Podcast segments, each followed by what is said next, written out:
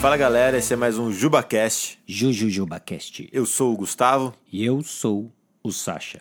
e o assunto de hoje é não sei lidar com os meus pais. E agora? E agora? Um assunto presente. Um assunto comum. Você, jovem e adolescente, Deus não cometeu um erro colocando você com os seus pais. Talvez no meio da dificuldade, quando nós encontramos embates, quando nós ah, experimentamos conflitos dentro de casa, é comum que jovens e adolescentes desejassem ter nascido em outra casa. Mas lembre-se, você não comete... Deus não cometeu um erro colocando você na casa ah, ah, na casa que você está. Deus não cometeu um erro, né? Então nós estamos falando de uma submissão aos pais, mas não se esqueça que antes de tudo é uma submissão a Deus. E toda a nossa abordagem agora é para você, filho, é para você, jovem, adolescente, cristão. Nós vamos compreender o papel de autoridades imperfeitas na vida do jovem e do adolescente. Quando nós estamos falando sobre lidar com os pais, quando nós estamos falando sobre autoridades imperfeitas, nós não tiramos da jogada o fato de que sobre todos eles tem um Deus perfeito que sabe o que ele está fazendo, nós vamos confiar e nós vamos falar sobre submissão a pais imperfeitos, debaixo da compreensão de uma soberania sábia, amorosa e perfeita, a de Deus. Ok? Então vamos lá. A, a, o que, que a palavra de Deus diz sobre a autoridade? Existe uma compreensão popular nossa de que a autoridade é ruim, né?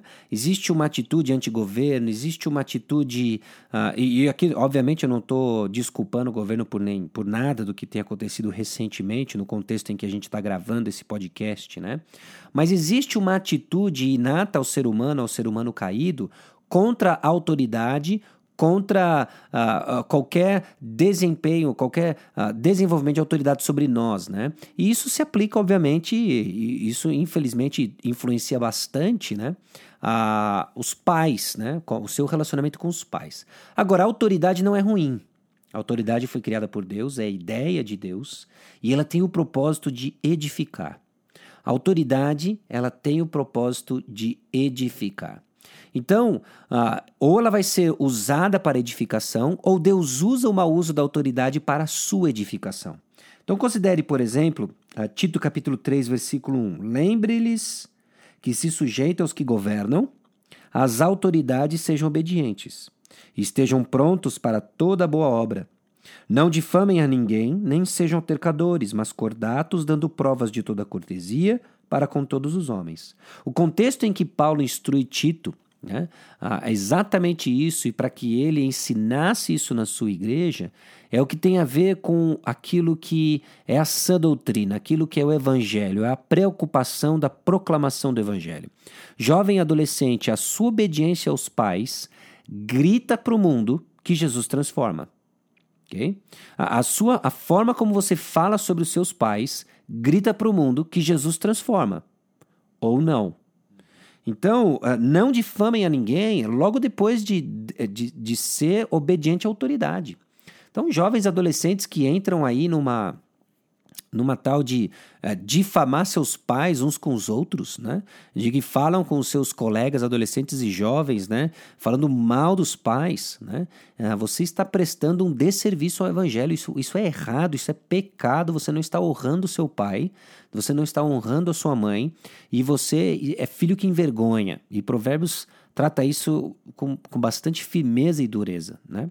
Então, antes de tudo, talvez é um reconhecimento de que a sua atitude com seu pai é uma posição de pecado e Deus está lhe chamando ao arrependimento. A autoridade é dada por Deus. Romanos capítulo 13, todo homem esteja sujeito às autoridades superiores, porque não há autoridade que não proceda de Deus. E as autoridades que existem foram por ele instituídas. De novo, reforçando o ponto de que não foi um acidente onde você nasceu. Então, o que compete a você, jovem adolescente? Compete a você honrar os seus pais. Desobediência aos pais ah, ela sempre está na categoria da lista daqueles que não herdarão o reino de Deus. Se é isso que caracteriza você, eu acho que você tem um sinal vermelho aí, que você precisa lidar com isso. Eu não estou falando que não tenham discussões, eu não estou falando que não tenha desentendimentos, mas se isso marca você, é um sinal de perigo. E a Bíblia trata isso com muita severidade, né? O livro de Deuteronômio, quando fala sobre esse assunto, ah, se eu não me engano, capítulo 22, é, Deuteronômio capítulo 22, quando falam daqueles filhos rebeldes, né? Tinham instruções claras acerca de como o povo de Israel deveria proceder. Desculpa, Deuteronômio 21, versículo 18.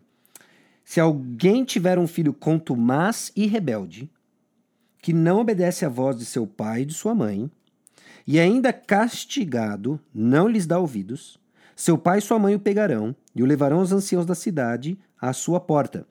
E lhes dirão: Este nosso filho é rebelde e contumaz, não dá ouvidos à nossa voz, é dissoluto e beberrão. Então todos os homens da sua cidade o apedrejarão até que morra.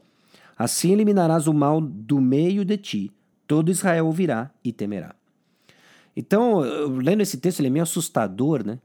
Mas ele mostra para nós o padrão da santidade de Deus no que se refere à obediência aos pais. Né? E por que, que hoje a gente não faz e pratica o apedrejamento? Né? Porque o nosso irmão mais velho, o Filho de Deus, Jesus Cristo, ele sofreu em nosso lugar, ele morreu em nosso lugar. Né? Ah, então, note a seriedade do pecado e note a profundidade da graça de Deus. E isso deve nos persuadir Há uma busca por uma vida de obediência. Agora, eu estou falando aqui de jovem adolescente cristão e, e de pais e autoridades imperfeitas. E a gente sabe também que algumas situações que jovens adolescentes se encontram são extremamente difíceis.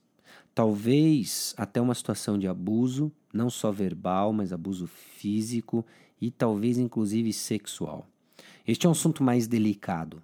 E se você se encontra nessa posição, você precisa, diante do Senhor, buscar orientação e buscar orientação com uma liderança ou com homens maduros ou com pessoas maduras que podem lhe ajudar a navegar nessa delicada situação. Uhum. Alguma outra coisa? É...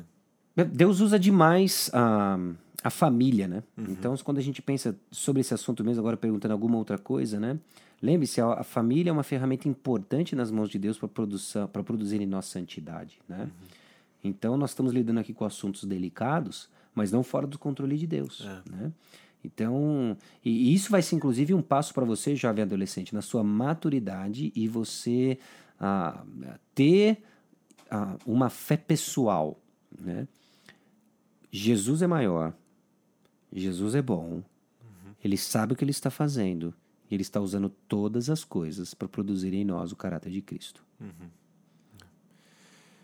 E acho que é isso. De novo, não é um assunto é, simples, né? Mas é extremamente importante, né? Extremamente importante, até pelo que o Sasha comentou com relação ao testemunho que isso dá para as pessoas, né? Uhum. Então, é, não sei agora se tem mais alguma coisa, acho que foi acho isso mesmo, que, né? Acho que é isso, é uma introdução ao é assunto introdução aí, né, pessoal? Assunto, e a gente né? tem que pensar, pare e pensa, faça um estudo, a gente enfatiza sempre aqui o livro de Provérbios, obviamente que ele tem o seu papel para um público jovem, adolescente, uhum. mas preste atenção no livro de Provérbios o quanto que não é falar de relacionamento pai e filho, né? E aprenda com isso, escute, escute, escute. Uhum. É isso, galera. Até a próxima. Até. Abraço.